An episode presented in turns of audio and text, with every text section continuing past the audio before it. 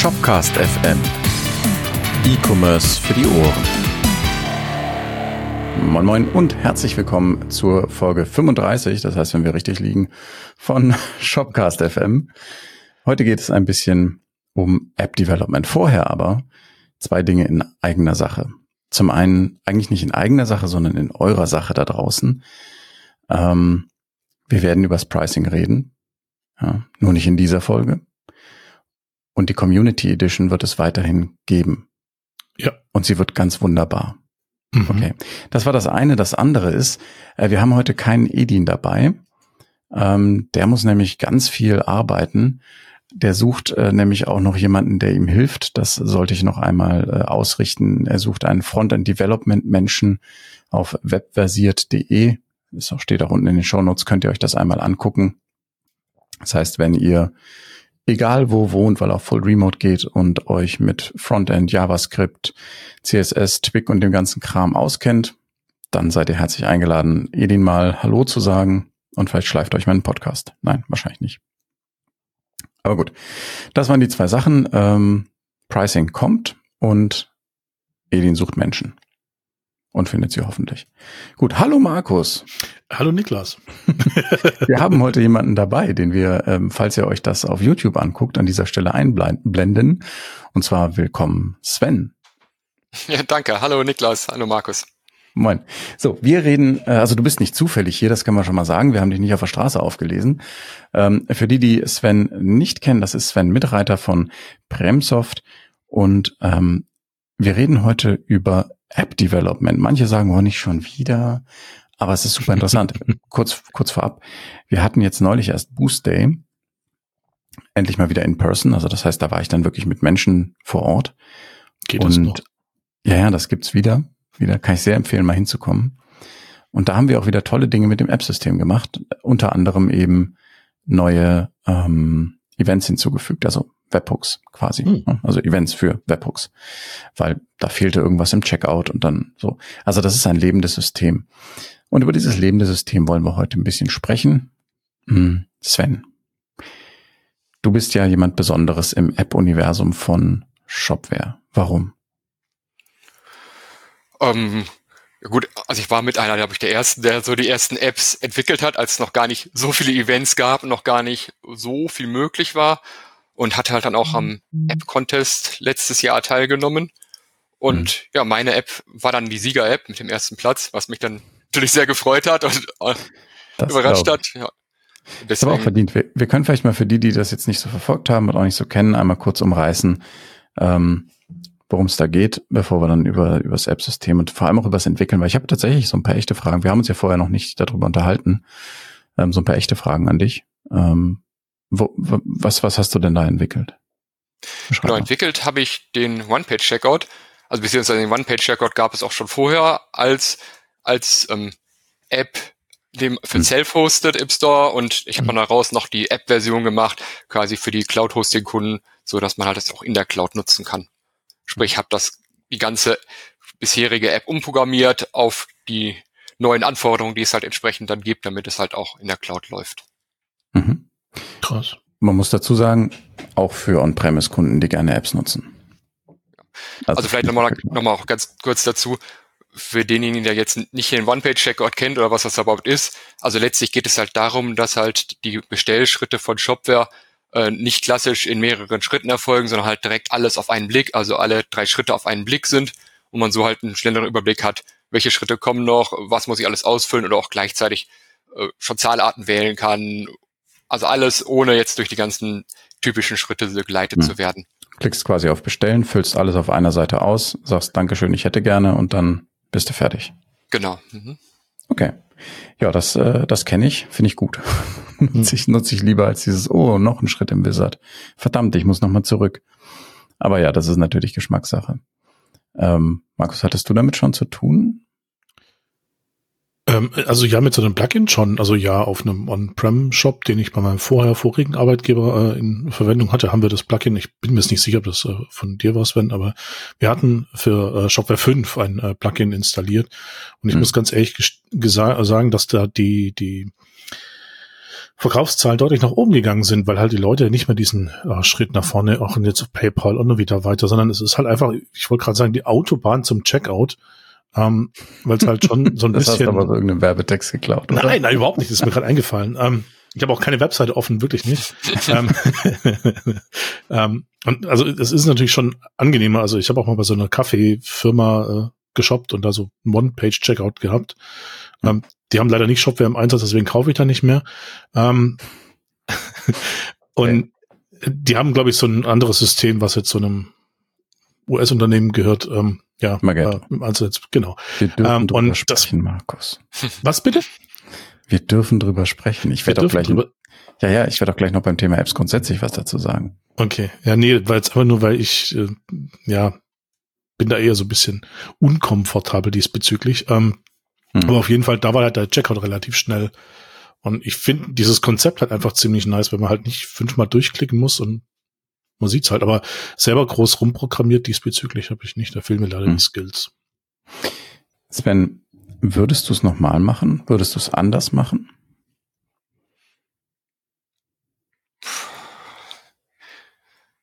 Gut, ich sag mal, wenn, wenn ich jetzt gerne anders machen würde, dann steht ja nichts im Wege, das einfach einzubauen. Also wenn ich jetzt irgendwie eine Idee habe oder auch ein mhm. Kunde sagt, hey, so ist es vielleicht cooler oder so, dann wird das einfach eingebaut und umgesetzt. Also klar, es gäbe jetzt schon noch ein paar Dinge, die ich jetzt im Nachhinein dann vielleicht noch mal ein bisschen einbauen würde oder auch in Zukunft einbaue, einfach weil es jetzt auch noch viel mehr Möglichkeiten gibt in, in Shopware 6, in den neueren Versionen, was man halt noch Cooles bauen kann bei den Apps. Also damals war ich in manchen Dingen einfach noch ein bisschen eingeschränkt, weil einfach noch nicht alles verfügbar war, was man vielleicht gebraucht hätte. Also da gibt's schon noch so ein, zwei Dinge, wo ich sage, ja, da könnte man auch noch mal ran und, und werde ich auch sicher in Zukunft noch mal rangehen und noch mal was verbessern. Hm. Wie war denn, also ich, ich, ich habe ja gesagt, also ich, ich kenne ich kenn die App tatsächlich selber so nicht, weil ich auch kein Händler bin, überraschenderweise. Ähm, ja. Von daher stelle ich einfach mal ein paar dumme Fragen. Ähm, zum einen, hast du einen Backend-Server, einen eigenen dafür? Ja, nicht, ne? Nee, ist in dem Fall ja nicht notwendig. Also, weil wenn jetzt keine Kundendaten irgendwo gespeichert hm. oder irgendwelche Informationen, sondern es geht ja da wirklich um eine, um eine andere Darstellung des Checkouts von Shopware. Es war, war, ist wirklich so ein, so ein relativ schlankes, aber dafür nützliches Tool, könnte man sagen. Mhm. Ja, da muss ich auch sagen, also auch dank Shopware 6, also das, das Ganze hatte ich auch als App damals für Shopware 5 gemacht und da war das Ganze wirklich noch ein ziemlicher Kampf. Also gerade was so die ganzen Zahlarten anging, weil das da alles noch ein bisschen komplizierter war, wie die implementiert mhm. werden konnten. Und also da hätte ich niemals so eine App programmieren können, also jetzt ohne irgendwie eigenen PHP-Code zu schreiben, weil man teilweise, ich teilweise die einzelnen Zahlarten wirklich aufbohren musste von den Anbietern und irgendwie Codebestandteile übernehmen musste und mich dann da irgendwo reinhacken. Also das hm. war halt da ein ziemlicher Kampf und in Shopware 6 ist das wirklich schon wesentlich einfacher geworden. Also also 90 Prozent der Zahlarten haben halt auch direkt irgendwo funktioniert. Ne? Jetzt bist du ja Entwickler bei Premsoft. Korrekt. Ich bin mir gar nicht sicher, ob du wirklich Entwickler bist. Ich gucke nochmal auf deiner LinkedIn. Ja, doch. Also Senior Developer. Ich bin so viel Zeit ähm, muss sein. Geschäftsführer, aber auch Entwickler, wobei ich die Entwicklertätigkeit natürlich auch so ein bisschen in den Hintergrund rutscht, weil hm. einfach sehr viel andere Dinge rundherum zu tun gibt. Also ich kümmere mich zum Beispiel auch um den Support hm. Ähm, halt das das wäre nämlich meine, meine nächste Frage gewesen. Wie viel Zeit bleibt denn noch neben, neben deinen anderen Aufgaben, also in dem Fall Geschäftsführer und Manager? das ist ganz unterschiedlich. Hm? Also es gibt halt sehr intensive Zeiten, wo halt auch sehr viele Supportanfragen kommen und es gibt auch Kundenprojekte, noch reine Kundenprojekte, die betreut werden. Das ist ja nicht, ich programmiere ja nicht nur ähm, Apps für den Store und das ist halt ganz unterschiedlich. Es gibt Zeiten, da ist halt dann wenig anderes und auch wenig Supportanfragen. Da kann man sich ja mal auf ein neues Projekt stürzen, was dann auch immer ganz cool ist, wenn man dann so die Zeit hat und mal wieder eine Idee realisieren mhm. kann. Aber klar, also in der Woche kann es auch sein, dass einfach nur wenig Stunden übrig bleiben, um halt wirklich selbst zu entwickeln. Also leider. Wie, wie viele Entwickler ungefähr hast du da bei dir? Es ist jetzt weniger geworden. Also jetzt sind es hm. vielleicht noch so 20 Prozent oder so ja, ungefähr. Okay. Und sind das, also entwickelt ihr Apps tatsächlich dann auch weiterhin? Oder war das jetzt dieses, ich mache jetzt mal Apps, hab's getestet und es war nice? Ähm nee, also das, das Thema ist natürlich immer noch spannend. Also direkt danach hatte ich auch noch zwei Apps in den Store reingestellt, also als da neue Möglichkeiten gab, solche durch das mhm. App-Scripting, weil ich dann einfach auch direkt wieder Ideen hatte, was ich dann halt realisieren könnte. Sehr gut. Ähm, es gibt auch noch eine weitere Ideen, also zwei Apps sind auch in der Entwicklung, beziehungsweise bei einer ist es halt jetzt stocken geblieben, weil dann habe ich einen Bug gefunden leider im, in Shopware und konnte die App erstmal nicht weiterentwickeln. Hm. Ich hoffe, er ist bald behoben, dass dann, dass es da dann weitergehen kann. Hoffen wir auch. Auf dem letzten Booster hetzen direkt. ja. Aber das ist tatsächlich so. Also für die, die das nicht kennen, äh, wenn man auf so einem Booster ist, da sind ja dann auch Menschen von Shopware und wir hatten das jetzt auch wieder den Fall, dass halt auf dem Booster direkt ähm, Bugs gefixt wurden, dann mithilfe unserer Entwickler, die halt die große Masse jetzt nicht so betreffen, aber für den Einzelnen im Zweifel wichtig sind. Und ähm, diese Pull Requests hängen dann halt direkt äh, beim, beim Entwickler quasi und werden da dann eben durchge, äh, durchge, wie sagt man? Funken. Nicht durchgepeitscht, das wäre jetzt falsch, aber eben, na, die nimmt er dann mit nach Hause und, und, und tut damit Dinge, weil er dann auch eine emotionale Beziehung dazu hat. Anyway, ähm, du sagtest, du machst in App-Scripting auch. Mhm. Erzähl doch mal ein bisschen was davon, weil ich glaube, das ist was, das für viele Menschen, die das noch nicht gemacht haben, seltsam klingt, weil ich weiß nicht, ob du es wusstest, Markus, aber weißt du, Markus, wie App-Scripting ungefähr funktioniert? Ich habe da mal so einen Talk gehört, ich glaube auf dem SCD, ah. ähm, wo das also grob umrissen ist, aber da ich ja eher nicht so der Entwickler bin, ist es halt so, ja cool, mal gehört und dann auch in dem Moment verstanden, so grob, wie es funktioniert und dann vergessen, weil man braucht es ja nicht. Wenn man, wie so geht's wahrscheinlich vielen. Aber das, das, was ich das Spannende daran finde, ist, es ist die Sprache.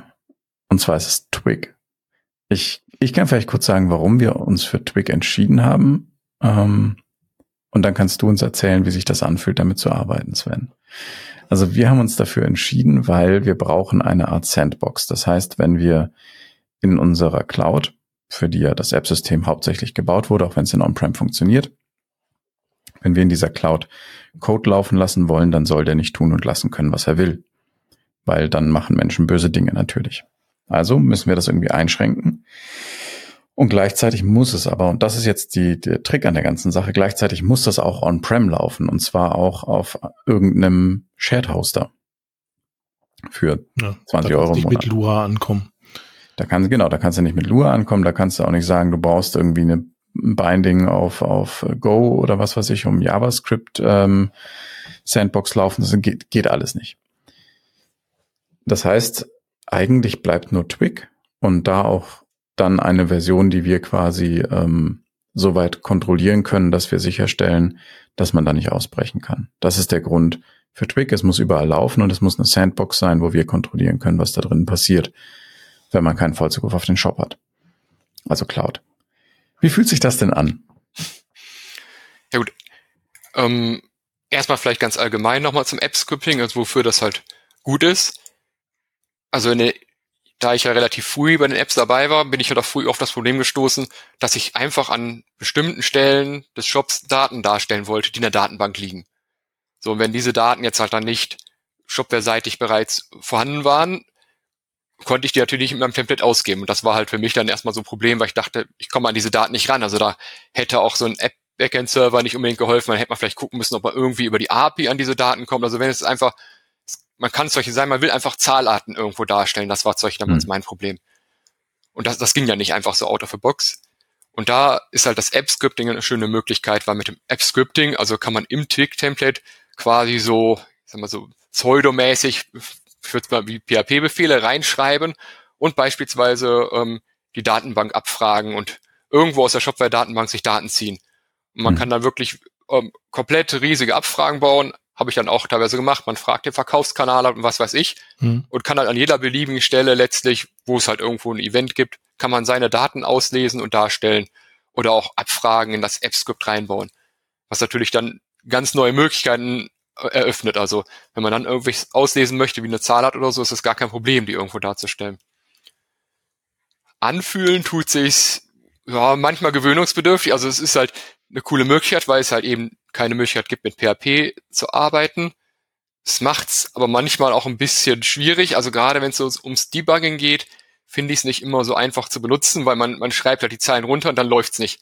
Dann hm. weiß man irgendwie erstmal schwierig, äh, woran, woran liegt das jetzt? Was läuft da jetzt gerade schief? Also man kann nicht so einfach mit dem Debugger da irgendwo durchgehen und sagen, mhm. ah, da ist jetzt so mein Problem, sondern es gibt dann so ein so Befehl, mit dem man sich was dumpen kann. Mhm aber das funktioniert auch nicht so optimal, weil das ist da, ich fühle mich ein bisschen zurückversetzt wie in frühere alte Zeiten, so, wenn man hm. einfach so, so ein Konsole-Lock oder so macht quasi und dann ja. versucht, irgendwelche Sachen zu dumpen. Wenn das dann halt wieder irgendwelche großen Objekte sind oder so, kann sein, dass das auch gar nicht funktioniert, ne, dass dann diese hm. Symphony-Toolbar da abschmiert und so. Es ist ja. manchmal das, etwas schwierig. Das heißt, da ist definitiv noch Luft nach oben beim Debugging. Ähm, eine spannende Sache ist übrigens, äh, dass die, die Datenbankenabfragen, die man da quasi generiert, ähm, quasi gecached werden. Also das heißt, die, das App-System liest deine Templates ein oder Entschuldigung, deine App-Scripts ein und ähm, generiert daraus seinen eigenen PHP-Code und, und tüdelt das ein und sowas. Also das, das ist, äh, ich habe es nie genau verstanden, weil ich mich nie genau damit beschäftigt habe, aber das ist tatsächlich krass optimiert. Das heißt also, weil die, da mein erster Gedanke war ja, holy shit, Twig, ernsthaft, wie langsam darf der Shop sein?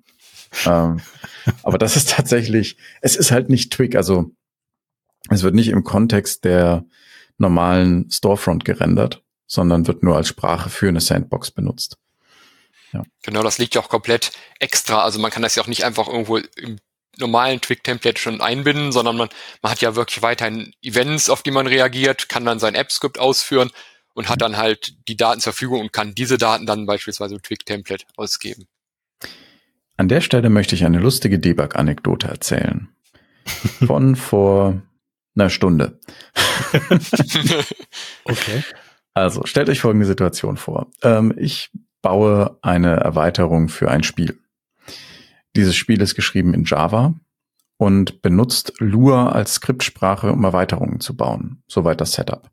Das heißt aber auch, wie bei Shopware, bin ich nicht in der Lage, in diesem Lua-Interpreter, das ist Kalua dann für Java, das bietet halt nur eine bestimmte Sandbox-Funktionalität. Ich kann nicht viel machen. Ähm, ich möchte jetzt aber Daten aus diesem Spiel exportieren, um sie dann in einer Software wie OBS Studio anzuzeigen, so ein Streaming-Programm für die, die es nicht kennen. Um das zu tun, schreibe ich also beliebig viele Dateien. Ich weiß nicht, wie viele das werden, aber ich schreibe beliebig viele Dateien. In jeder Datei steht eine Zahl. Dann habe ich ein Go-Programm. Dieses Go-Programm liest das wieder ein, ähm, stellt das als HTML zur Verfügung, macht dann WebSocket-Server-Updates, spielt keine Rolle, aber der spaßige Teil begann an der Stelle. Ich musste jetzt ähm, diese Dateien bei Änderungen auslesen und die aktualisierte Zahl entsprechend weiterverarbeiten. Ging nicht.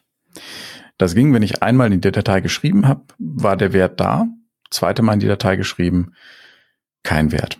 Das Ganze war in, in Go, wie gesagt, mit äh, Channels geschrieben. Ich weiß nicht, kennt ihr das? Channels in Go? Nee? Okay, super Sache. Stellt euch vor, ihr habt in eurer Programmiersprache Redis integriert. Das heißt, ihr definiert eine Variable vom Typ Channel dann könnt ihr an irgendeiner Stelle im Code da reinschreiben und an einer anderen Stelle auslesen. Das macht erst dann wirklich Sinn, wenn man drüber nachdenkt, dass Go eine Sprache ist, die kompiliert wird und die die ganze Zeit läuft. Wenn ihr eine Go-Applikation startet, dann läuft die die ganze Zeit, so wie ein Apache Webserver, nicht so wie äh, PHP, dass mal kurz aus der Versenkung geholt wird, na, dann wird da über den Stack gehobelt und dann wird es wieder weggeworfen, sondern das ist die ganze Zeit da. Und dann hast du quasi mehrere Threads, die aufeinander warten und dann kannst du das über Channels schön hin und her synchronisieren. Und ich habe es ums Verrecken nicht debuggt bekommen. Kurz vor unserem Gespräch bin ich dann drauf gekommen, dass eben diese Channels eine Größe haben können. Und wenn die Größe eins ist und man ganz oft da irgendwas reinjagt, dann geht halt einfach die Hälfte verloren. Kriegst du aber nicht anständig debuggt. Also ich nicht. Wenn da jemand Tipps hat, gerne in die Kommentare schreiben. Cool. Markus, hast du auch noch eine lustige Debug-Anekdote? Naja, also ich bin ja in der QA, ne? Also ich ah. habe da häufig sehr viel Spaß mit, aber das Tolle ist ja, dass ich dann irgendwann sagen kann, ähm, Programmierer, komm mal bei, ähm, erklär mal. Ähm, mhm. Das ist mein entscheidender Vorteil und ähm, so richtig zu debuggen habe ich eigentlich nicht viel, außer in der Gin-Seite, die ich so privat schreibe. Aber da ist es eher so, sorry Steffen, ich rufe Steffen an oder schreibe ihm so, ey, äh, da ist was, was ich kann nicht mehr. Mhm. Dann heißt ja gut, dann mal kurz Jitsi und dann guck mal, was da ist. Und dann sagt er, ja, Markus, Mensch, da hier, guck mal, Dokumentation, viel Spaß. Ja, also das ist so, so, so übrigens äh, Zoom für Open Source Menschen. Äh, genau. Ähm, also ja, das mit dem Debugging so ist tatsächlich ganz schön. Du sagst jetzt, du arbeitest in der QA. Mhm. Wie, wie oft laufen dir persönlich ähm, Apps über den Weg und warum nicht? Kein einziges Mal. Und warum nicht?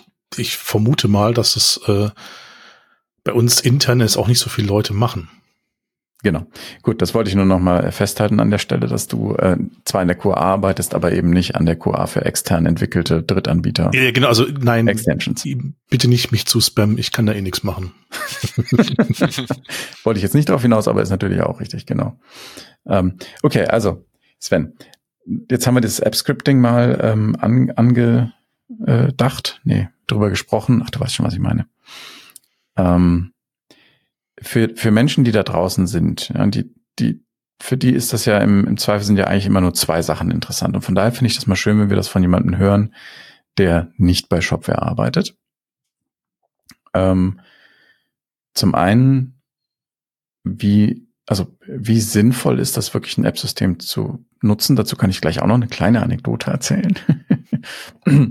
Und zum anderen, ähm, also das quasi die Frage, lohnt es sich, das zu machen? Und wenn ja, wie nähert man sich dem? Und Shopware, ich bin ja privat hier, äh, also rede ich jetzt mal in der dritten Person von Shopware. Shopware ist ja in der Tendenz sehr marketingfröhlich. Und natürlich verkaufen wir das App-System häufig als das neue äh, oder das Beste seit geschnitten Brot. Ich wage zu behaupten, dass das nicht in jeder Situation der Wahrheit entspricht. Da wirst du mich vielleicht bestätigen. Meine kurze Anekdote. Ähm, ich habe einen äh, langjährigen, sehr guten Freund, der kein richtiger Entwickler ist, in Anführungsstrichen. Das heißt, er arbeitet schon immer alleine. Und wäre er nicht einer der intelligentesten Menschen, die ich kenne, dann könnte er nicht entwickeln, weil er da auch kaum Zeit zu hat. Also ähnlich wie du, Sven. Der hat jetzt aber ein Warenwirtschaftssystem über seinen eigenen App-Server und das App-System an Shopware angebunden. Und es läuft einfach. Und der ist super fröhlich darüber, wie dieses App-System funktioniert, weil er eben nicht, wie es bei einem traditionellen Plugin der Fall ist, sich mit dieser ganzen Scheiße darum schlagen musste, sondern der hat einfach den Code, den er im Griff hat, nämlich seinen Transformationscode dafür dieses XML, das von der Warenwirtschaft kommt, das hatte er ja, ähm, hat er dann in, in Laravel geschrieben, da hat er dann eben noch Shopware dran angebunden, Sache erledigt. Also das fand ich, fand ich cool so als Rückmeldung von jemand, der eigentlich kein Entwickler ist.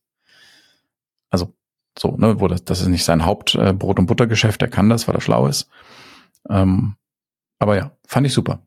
Aber ja, Sven, wie sieht's aus? Würdest du jemandem raten, das zu machen? Wenn ja, in welcher Situation und, und wie, wie nähert man sich diesem Konglomerat-App-System? Also es kommt immer, immer darauf an, mit welcher Form man in Shopware zu tun hat. Also ich persönlich fand es für mich halt auch erstmal interessant, weil ist jetzt eine neue Technologie, die ich dort umsetzen kann mit Shopware und ich wollte das auch einfach mal kennenlernen. Habe gesagt, cool, da gibt's was Neues, probiere ich auf jeden Fall mal aus. Man muss halt dann für sich auch gucken, welche Einschränkungen gibt es jetzt bei diesem App-System und kann man halt das, was man realisieren möchte, halt damit auch machen oder macht man lieber das Ganze traditionell. Das ist halt ein Punkt. Und man muss sich halt auch überlegen, was da vielleicht dran hängt bei dem Thema. Wenn man jetzt zum Beispiel dann einen externen Server braucht, weil man da seine Anwendung drauf laufen hat, ob man das halt möchte. Also ob man halt zum Hoster werden möchte und da sensible Kundendaten vielleicht ablegt auf diesem Server. Das ist halt auch nochmal so ein Punkt, den man sich halt überlegen muss. Und halt je nachdem, welche Anforderungen man hat für die App, die man programmieren möchte, denke ich, ist es halt einfach eine schöne Sache, wenn man sagt, hey, damit kann man vielleicht alle Kunden ähm, zufriedenstellen, die da im Store sind, die das Ganze nutzen wollen, weil das vielleicht Funktionalitäten sind, die man mit, auch mit dem App-System umsetzen kann, ohne Probleme dann muss man ja nicht, ähm, jetzt heißt ja jetzt alles App, deswegen ist es schwierig zu unterscheiden, also deswegen muss man Nein, jetzt nicht. Äh, also wir sprechen von Apps und Plugins. Okay, hier darf man doch das noch, weil normal heißt ja jetzt ja. alles App. Nee, nee, ja, also technisch, um das ganz kurz nochmal aufzuklären, technisch sprechen wir von Plugin-System-basierten Apps mhm. und App-basiert und App-System-basierten Apps. Da das aber so klingt, wie sich's anhört, reden wir von Plugins und Apps. okay. Nee, also ich denke mir doch einfach, also wenn ich jetzt eine Funktion habe, die ich auch mit einer App abbilden kann, wieso soll ich dann ein Plugin programmieren und sperre dann quasi potenzielle Kunden aus? Weil, also ich, ich programmiere ja hauptsächlich die Sachen für den Store und möchte das ja auch im Store verkaufen. Und dann ist natürlich gut, je größer der Kundenkreis ist, den man erreichen kann. Und wenn ich jetzt mit einer App auch alles erreichen kann, dann muss ich ja nicht eine App und ein Plugin programmieren oder nur ein Plugin programmieren. Dann kann ich ja ganz klar auf jeden Fall auch eine, eine App machen um, da spricht ja dann nichts gegen. Und es ist jetzt auch eigentlich relativ einfach, in das Thema reinzukommen. Also ich hatte mich ja damit auch beschäftigt und war dann auch mhm. erst überrascht, dass halt vieles erstmal genau gleich ist. Also gerade was jetzt das, die Templates angeht, das JavaScript angeht, das Less angeht, das, das spricht man vielleicht irgendwo mal ein klein bisschen anders an, legt vielleicht irgendwie eine andere XML-Datei an in dem ganzen System, aber ansonsten, das war dann fünf Minuten Studium der Dokumentation und ja, ähm, und schon ähm, waren die ersten ja. Templates angepasst. Also das ist jetzt halt kein Problem. Klar, dann gibt's halt noch das, gibt's ja noch Spezialfälle, also jetzt wie das App-Scripting und die Custom Entities und Custom Fields und was man dort alles machen kann. Da gibt's ja halt die Dokumentation, man ist halt da schnell drin in dem Thema. Also das geht schon. Und ich könnte mir vorstellen, dass halt für viele Entwickler oder halt auch Nicht-Entwickler, oder das ist ja eben so ein Beispiel, das halt ganz interessant ist, wenn man sich halt da so einen äh, eigenen Server hinstellt und dann da irgendwas beliebiges, eine beliebige Programmiersprache nehmen kann. Hauptsache, die kommuniziert irgendwo mit der, mit der Shopware-API letztlich. Also das mhm. ist natürlich eine coole Möglichkeit. Also für mich als PHP-Entwickler, da sage ich auch gut, da kann ich auch direkt ein Plugin machen. Ich, das ist ja PHP mhm. alles.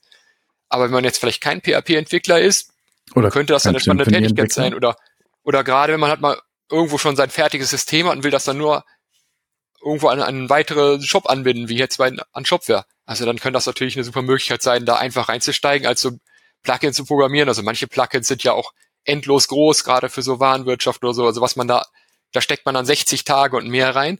Aber vielleicht hat man da alles schon fertig und baut dann nur noch eine Anbindung und kann das, weiß ich nicht, in der Hälfte der Zeit oder Viertel der Zeit machen. Und dann ist das natürlich auch eine sehr schöne Lösung, die dann auch direkt wieder für alle ähm, potenziellen Kunden geeignet ist. Ähm, ich habe ich hab mal kurz eine Testfrage. Ich hatte das äh, gerade schon, wollte ich dich unterbrechen, aber mhm. hat nicht funktioniert. Ähm, wie lange werden Funktionalitäten, die das App-System bietet, mindestens unterstützt, bevor sie deprecated oder removed werden können?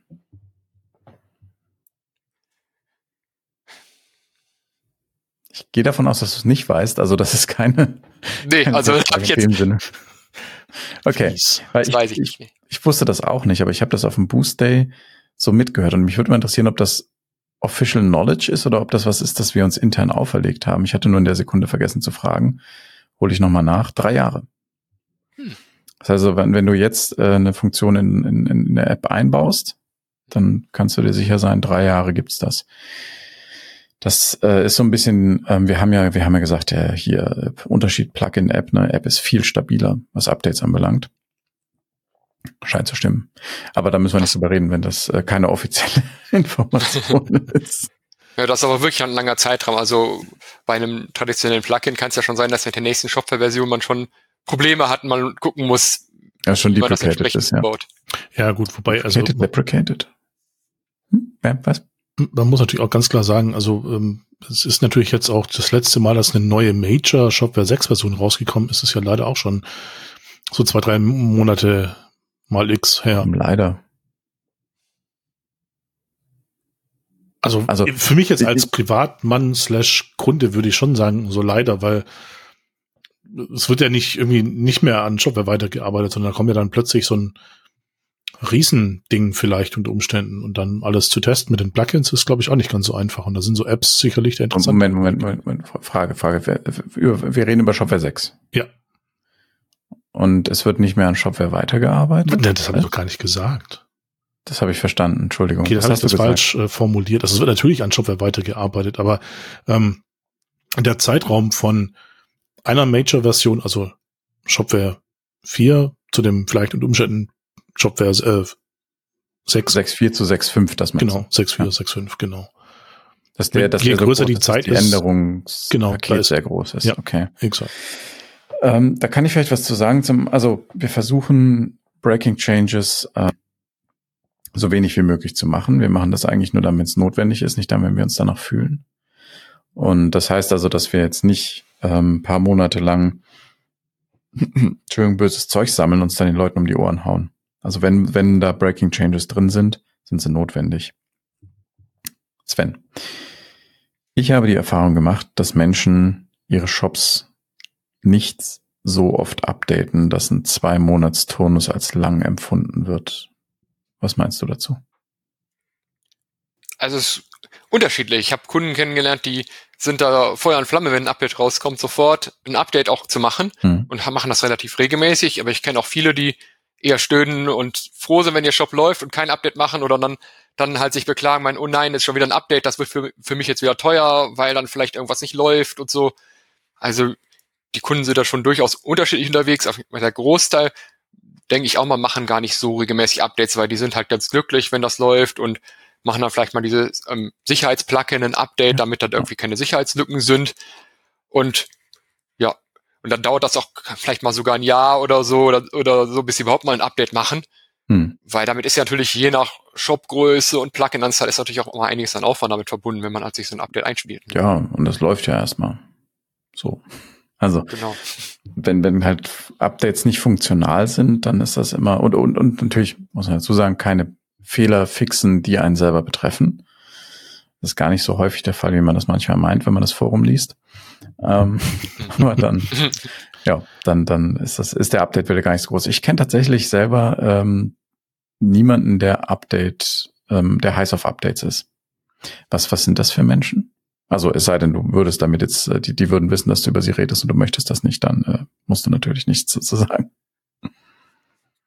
Also ich glaube, das ist einfach so mh, hm, eine grundsätzliche Einstellung, dass man sagt, ich will auf jeden Fall halt immer so die neueste Version haben, da werden ja auch sinnvolle, ähm, kommen neue Features, da werden Bugs gefixt, vielleicht ist es auch alles ein bisschen schneller und ich lasse da jetzt gar nicht groß was anbrennen. Ne? Hm. Heißt das, das ist dann so ein bisschen dieser ähm, Entdeckergeist oder wie sagt man denn, so ein Unternehmergeist, so es ist neu, es ist potenziell besser, lass dagegen treten, gucken, was es kann. Ja, oder die denken vielleicht aber auch, wenn sie jetzt zu lange warten und dann sind da ein paar gleich mehrere Versionen hinten an, dann wird es hinterher nochmal komplizierter, ne, abzudaten. Schau.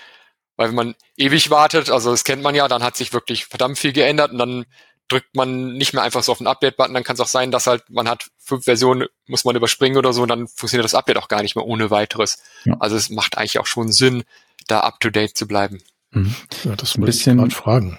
Weil was denn? Für mich, also klar, natürlich ist es für mich so als ähm, Shopware-Mitarbeiter so ein bisschen einfach zu sagen, aber ähm, wenn ich einen, also man sollte ja nicht die neueste Version, wenn die jetzt irgendwie heute rauskommt, irgendwie zwei Stunden später installieren und dann sagen so, ups, mein Shop ist kaputt, sondern ähm, im Zweifelsfall schon so ein, zwei Versionen abwarten. Aber ich habe teilweise äh, schon Anfragen gehört ähm, in dem Projekt, wo ich bin, dass es eine große Firma ist, also richtig große Firma.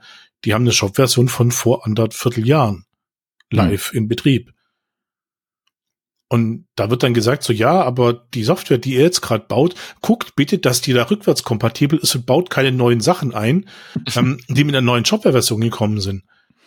Dann habe ich mir, mich dann auch, wo ich das gelesen habe, gefragt, so ja, verstehe ich. Also ich kann das verstehen, wenn irgendwie Systeme so verbogen sind, dass äh, sie irgendwie in das Environment reinpassen, aber denke ich mir einfach so, mit Shopware 6 muss ich doch gar nicht so viel verbiegen, dass es irgendwo hm. reinpasst. Einfach API und fertig. Da ja, das muss man den Leuten aber auch erst beibringen. Ne? Dieses, dieses Denken. Also dieses, das ist ja, das ist ja was, ähm, das App-System hilft da sicherlich, aber ja. auch abseits vom Head, äh, von, von diesem System muss man den Leuten Headless erstmal beibringen, die jetzt eben jahrelang Shopware 5 genutzt haben und eben wissen, dass, dass die API so lala funktioniert und mal ganz schick ist für irgendwas, wenn es gerade funktioniert und da ist. Und die halt nicht jetzt bei, bei Shopware 6 realisieren, dass, dass sie im Prinzip nur noch das Shop-Backend haben, so gesehen. Und wir haben ja auf dem letzten Boost Day über äh, Shopware Frontends geredet.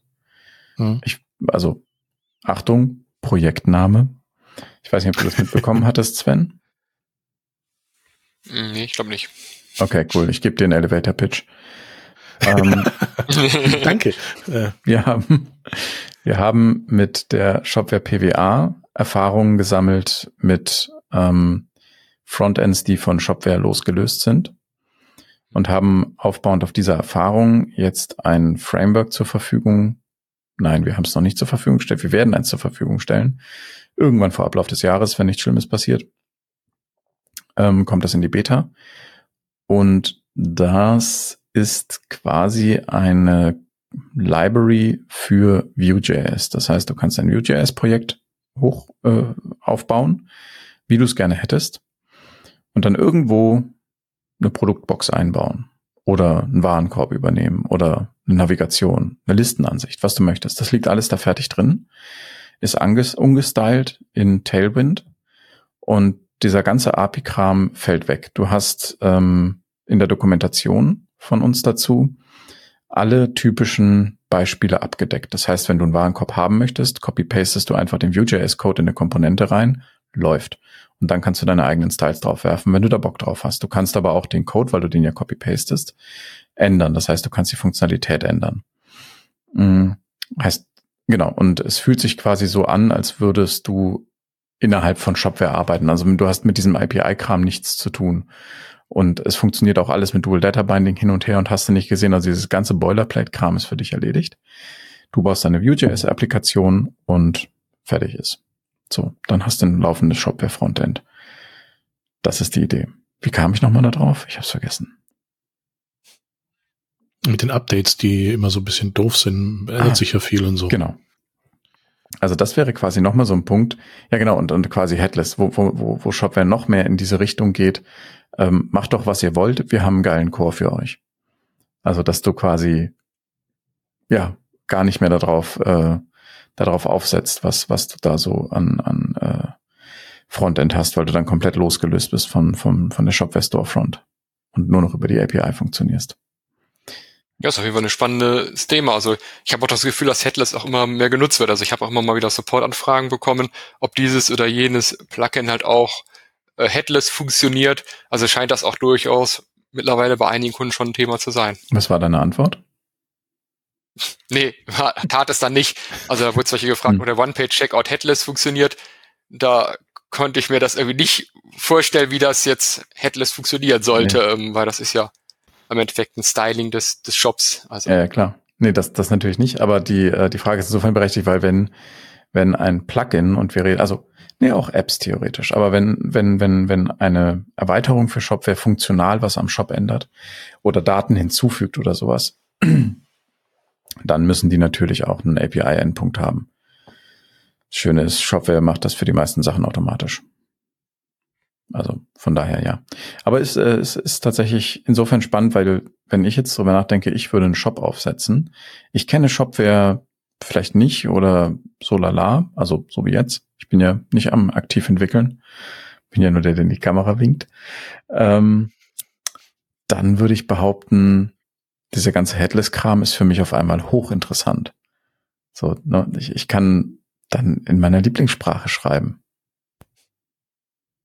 Es ist Go. Go. ja, ist so ein bisschen, ich weiß nicht, ob du den Podcast verfolgst, aber ich habe da so eine leichte Bekehr-Problematik. Äh, ich will immer Leute von Go überzeugen. Nee, nur temporär. Sag mal, Sven, programmierst du eigentlich Go? nee, bislang nicht, aber vielleicht sollte ich mal damit anfangen. Ah, ich kann dir da helfen. Ja. Lustigerweise. Es gibt da so ein tolles YouTube-Video äh, von äh, Niklas. Was? Es gibt ein YouTube-Video von mir zu Go? Ja. Oh, das wusste ich nicht mehr. Nice, ist bestimmt ganz toll. Ähm, sollte ich mal aktualisieren. War auf irgendeiner Konferenz, glaube ich, irgendwie. Ach so, das ist fürchterlich. Das war, glaube ich, die Konferenz, wo einer im, im Publikum saß und die ganze Zeit alles besser wusste. das ist immer das Beste. Hm. Irgendwann hat dann. Nee, weiß ich nicht. Ich bin ehrlich, ich habe keine Aktien in Go und auch nicht wirklich. Äh, ich will erstmal mit meinen Dingen, die ich so ja, ja. habe, ja, ja. warm werden und dann. Ich habe äh, am Booster auch ein bisschen an Docware mitgearbeitet. Das war ganz schön. Also mhm. Docware CLI ist jetzt das neue Projekt, das Christian äh, Dangel in Go geschrieben hat. Sein erstes. Das ist schon ganz cool. Okay. Ja, er hat viele Dinge gemacht, die man anders machen würde, wenn man idiomatisches Go schreibt. Das habe ich jetzt dann halt nachgebessert und ihm ein bisschen gezeigt und so. Und er ist begeistert. Also, das ist ganz cool. Aber ähm, es gibt äh, tatsächlich, fällt mir gerade ein, also ich habe mich neulich mal mit einem Plugin-Hersteller unterhalten. Ähm, und es gibt sie noch. Es gibt die Menschen, die in der Administration von Shopware 6 auf Update klicken. Einfach so.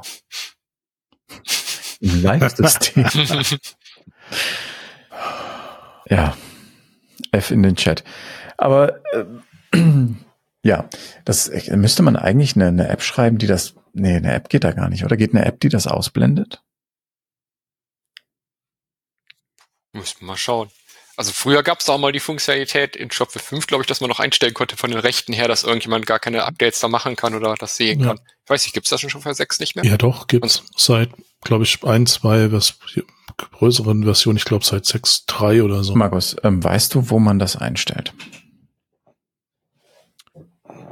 Also ich würde jetzt äh, einen User anlegen und dem das Recht nicht als Administrator geben, sondern schlichtweg als Fast-Admin und den auch so benennen und diesen einen Punkt äh, aus den Einstellungen ausblenden lassen.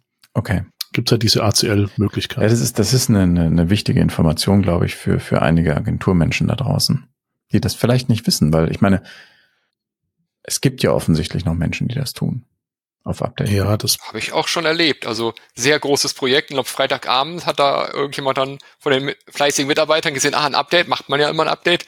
Und Freitagabend ein Update durchgeführt und dann, ja, ich glaube, der hatte, hatte nicht sogar von Shopware 4 auf Shopware 5 oh geupdatet. Irgendwie sowas war das damals. Also Jedenfalls äh, war der Worst Case. Okay, den Shop Konnte zerstört. noch ähm, Backup wiederhergestellt werden. Oh Gott, das ist echt übel. Ich, ich weiß auch nicht, warum das immer noch sein muss. Also es muss sein, sonst äh, also wir haben da ja uns, uns umgehört und so und, und es wäre sehr viel Hass aufgekommen, wenn dieser Button nicht mehr da wäre. Ich weiß nicht warum. Hm, ja, kann ich das sagen. Ähm, weil natürlich jetzt irgendwie so ein, so ein Agentur, also so ein, so ein Shopbetreiber, der will ja Admin sein. Das ist ja sein Shop. Das verstehe ich ja auch erstmal. Ähm, und dann will er ja Geld sparen in der Form, dass er jetzt nicht immer die Agentur beauftragen will mit irgendeinem Update, weil ich weiß von einer Bekannten, die im medizintechnischen Versand arbeitet, ähm, da kommen dann sehr komplexe Versandregeln zum Tragen. Ne? Mhm. Und da machst du aber nicht geschwind ein Update. So, das heißt, es kostet erstmal Geld. So, wenn man das jetzt aber nicht im Hinterkopf hat, sondern einfach so, pff, YOLO, da ist ein Button Update, ich will die neueste Version, weil das Feature ist geil, hat der Shopware gesagt, ist geil. Und Shopware updaten ist ja, geht ja nichts kaputt. Also im besten Fall. Ist auch so, geht nichts kaputt, aber manchmal sind halt so Plugins, Genau, die halt so ein bisschen querschießen könnten. Und das ist, glaube ich, so ein bisschen dieser Punkt, den halt viele nicht sehen. Und selber updaten ist ja halt einfach so ein bisschen Freiheit. Und wenn der Button halt einfach fehlt oder das nicht geht oder keine Ahnung, erst durch irgendwie so eine Kommandozeile springen muss oder irgendwie den Agenturmenschen Tausende von Euro in Rachen stopfen. das war jetzt sehr plastisch. Entschuldigung. Ähm, dann macht man das natürlich eher ungerner. Und deswegen gibt es diesen Button wahrscheinlich. Also ich behaupte das ist einfach mal ohne ja, genau zu wissen. Aber für die Leute, die nicht äh, Tausende von Euro Agenturmenschen in den Rachen stopfen wollen, ähm, ist das auch gleichzeitig äh, teures Lehrgeld, wenn sie den Button drücken. ähm, weil das wahrscheinlich auch. Zumindest wenn sie nicht noch einen Testserver haben und das vorher einmal dort richtig, prüfen, ob das auch alles richtig, läuft. Weil das, die sind die einfach rein YOLOn. Ähm, genau. Man könnte das tatsächlich, vielleicht fällt mir gerade mal so ein, ähm, so machen, dass es die Möglichkeit gibt, wenn man einen Shop aufsetzt, ähm, so eine Art Live-System Variable zu setzen oder das grundsätzlich so zu machen, dass der Update-Button da ist und wenn man da drauf drückt, wird eine E-Mail versendet und der Benutzer bekommt eine beruhigende Nachricht. Das Shopware-Update wurde initiiert, ähm, Sie bekommen Rückmeldungen dazu, bla bla bla. Und dann geht die E-Mail an die Agentur raus. Dieser Benutzer möchte updaten. Dass die Agentur sich das so einstellen kann, dass dieser Button zwar da ist, aber eine andere Funktion hat. Also wenn jemand Bock hat, da draußen ein Plugin zu schreiben oder eine App, ja, es wird wahrscheinlich ein Plugin werden. Ich weiß es gar nicht, vielleicht geht auch eine App.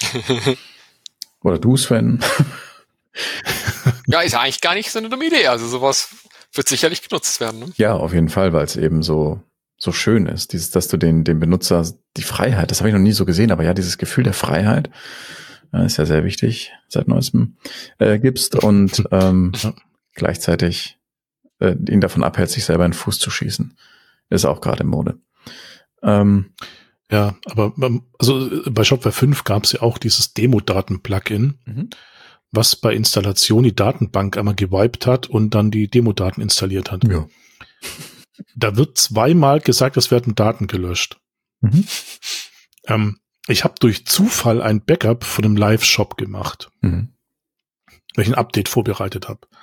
Und ein Kollege in Berlin, also gleiche Firma, aber halt äh, anderer äh, Standort, Standort äh, installiert, weil keine Ahnung warum in dem Live-System die Demo, das Demo-Daten-Plugin und aktiviert das auch noch. War, war der, war, war der schon Aussage, gekündigt? Ähm, nein, also das ähm, ist, ist äh, der SEA-Beauftragte gewesen. Und seine Ausrede war, er wusste nicht, dass er auf dem Live-System ist. Ach, und SEA steht für sehr exzentrischer Angestellter. Nein. Search äh, Advertising Search Engine also so ein, Advertising. Genau, so ein ja, Mensch, der Werbung kauft und entsprechend, keine Ahnung, ich bin mit dem SEO-Ding nicht so bewandert. Ähm, war sehr spannend. Ähm, ja, es war das erste Mal, dass ich Kollegen angeschrien habe. Das war mal ein Shop. ja. Aber ja, das ist, äh, das, worauf du damit hinaus willst, ist natürlich richtig. Du kannst so viele Warnungen daran schreiben, wie du möchtest. Im Zweifel klickt man das einfach durch. Ich sehe das ja auch äh, so, wenn, wenn, keine Ahnung, irgendwo meldet sich die Windows Firewall. Keine Ahnung, was das ist, klicke ich weg. Also dieses, dieses, ich klick das weg, ist auch in meinem privaten Umfeld so krass, wenn ich Support leisten soll und ich frage die Leute so, was ist auf deinem Bildschirm, weil sie, keine Ahnung, einen Drucker installieren oder was, was man halt so macht als ITler für andere Menschen. Und dann frage ich ja, was steht auf deinem Bildschirm? Habe ich weggeklickt. Wie? Hast du weggeklickt? Was glaubst du, was wir hier machen? so, gibst du immer die Kanne Kaffee, habe ich aus dem Fenster geworfen. so, machst du ja auch nicht, wenn du Kaffee trinken bist. Aber gut. Ja, man wird aber halt auch mit Meldungen bombardiert, ne? Und das wird ja auch immer schlimmer. Also seit solche diese ganze Cookie-Consent-Geschichte gekomel ist, wird es ja solche auch auf den Internetseiten mhm. immer schlimmer. Man, man lernt es eigentlich, alle Meldungen mal wegzuklicken, weil das meiste sowas von irrelevant für einen ist und irgendwie nur nervt und vom eigentlichen Content ablenkt. Und ich glaube, man hat sich das so einfach so angewöhnt, einfach alles wegzuklicken, auch wenn das irgendwelche wichtigen Warnmeldungen sind, einfach klick weg. Das steht ja mir meinem Ziele Wege dann. Ne? Das genau. ist eine, eine bedenkliche Entwicklung. Also ich habe immer noch zum Glück die Möglichkeit, das zu decoden in meinem Kopf, was ich da wegklicke.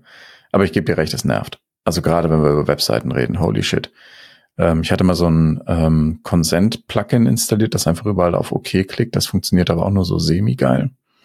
Aber ja, das ist, das ist tatsächlich so. Es ist verständlich, aber gerade äh, wenn man mit jemandem zusammen irgendwas macht oder wenn man am Live-Shop arbeitet, es gibt Situationen, da sollte man sich dann zusammenreißen. Gut. Ja, oder halt nochmal lieber auf Nein klicken, nochmal gucken, ob ich richtig bin. Also so mache ich das. Also ich klicke halt nicht immer irgendwie alles weg, sondern denke mir so, okay, warte mal, da ist jetzt irgendwie so, da steht irgendwas mit Danger, Gefahr und so. Gucke ich ja. nochmal, bin ich da richtig? Zweifel abbrechen. Aber, ja. Genau. Better safe than sorry. Gut, ähm, richtig, ja. Sven, jetzt äh, haben wir über, über App Development gerichtet, äh, gerichtet, gerichtet, genau. Gerichtet auch, ja. Geredet ähm, und kommen äh, langsam zum Ende. Ich würde jetzt äh, ganz gerne von dir nochmal so ein, nicht ein Fazit hören, aber sowas zum Thema, ähm, wenn jetzt jemand sagt, naja, ich guck mal, nee, also wenn jemand sagt, ich möchte nochmal gucken, ob ich jetzt damit tatsächlich anfange, ähm, was, was wäre denn was, wo du sagst, ja, da, so, so könntest du erstmal anfangen. Natürlich, Doku lesen, alles klar, aber ich meine, wenn jetzt jemand hingeht und sagt, ich möchte mit dem App-System erstmal ein bisschen rumspielen, was wäre denn so ein guter erster Blumenstrauß an Techniken, die, die man da einsetzen kann, mit denen man Erfahrungen sammeln kann, aus deiner Erfahrung? Es kommt natürlich ein bisschen darauf an, aus welcher Ecke man kommt. Also, wenn man jetzt irgendwie zum Beispiel ein Java-Entwickler ist oder so und seine geile Java-Applikation im Hintergrund hat, dann wird man sicherlich damit starten, wie man halt seine Applikation irgendwo anbinden kann äh, mit dem App-System, also indem man halt da irgendwo seinen eigenen äh, Backend-Server hat und dann halt irgendwie seine eigene kleine Applikation hat. Und das kann ja irgendwo irgendwas ganz Kleines sein, dass man irgendwelche Daten halt irgendwo erstmal in den Shopware reinbekommen möchte. Da wird man sicherlich dort starten und wenn man halt mehr aus der Shopware-Ecke kommt, was für mich erstmal, sag ich mal, ganz reizvoll, einfach erstmal mit einer kleinen damals mit einer kleinen App zu starten, wo ich gesagt habe, ich gucke erstmal, wie, wie das halt mit den Templates und so läuft und mache halt erstmal irgendwo so eine einfache Ausgabe nur auf der im Shop, wenn es so ein Hallo Welt ist, ne, dass man einfach mal guckt, die erste App so aufsetzt und halt einfach mal irgendwo ein Template modifiziert, einfach nur mal zu sehen, ach, wo ist jetzt der Unterschied zu einem Plugin, beziehungsweise da ist ja dann gar nicht so ein großer Unterschied und dann kann man sich ja so rantasten und halt weitere Funktionalitäten sich da einbauen. Und man überlegt sich, also bei mir war es einfach, ich habe mir dann kleine Sachen überlegt, die ich ja vielleicht damit umsetzen möchte, habe nochmal ein bisschen durchgelesen, was man halt machen kann, habe einfach mal gemacht. Also zum Beispiel bei einer anderen App, wo ich gesagt habe, hey, cool, weil vielleicht kann man so Gutscheine im Checkout direkt ausgeben, dass ja der Nutzer bestehende Gutscheine dort auswählen kann. Und dann einfach, einfach dort mal gestartet und geguckt, welche Möglichkeiten es gibt. Also für, für mich persönlich ist es halt immer motivierender, irgendwo so ein, so ein Projekt, so ein kleines zu haben und so ein konkretes Ziel. Irgend, irgendwas Nützliches, muss ja jetzt keine Riesenfunktionalität zu sein, wo man sagt, das ist vielleicht etwas, was man innerhalb von einem Tag oder zwei Tagen mal so machen kann. Hm? Und dann einfach mal loszulegen. Bin jetzt auch nicht so der Freund, erstmal ewig lange die Dokus zu wälzen und so. Mhm. Und da kommt man halt, indem man das halt einfach mal anfängt, kommt man ja relativ schnell rein und sieht auch, was möglich ist und was nicht. Und ja, vielleicht zieht man dann auch so ein kleines Projektchen durch oder sagt halt, nee, das, das ist jetzt gar nichts für mich und für diese hm. Idee. Ne? Das ist aber eine sehr schöne, eine sehr schöne Nachricht, die da, die da im Hintergrund mitschwingt. Weil wenn wir in der gleichen Situation sind und jemand ist zum Beispiel kein Symphony-Entwickler und will jetzt anfangen, Plugins für Shopware zu entwickeln, holy shit, hat er erstmal was vor sich, bis er, bis er an dem Punkt ist.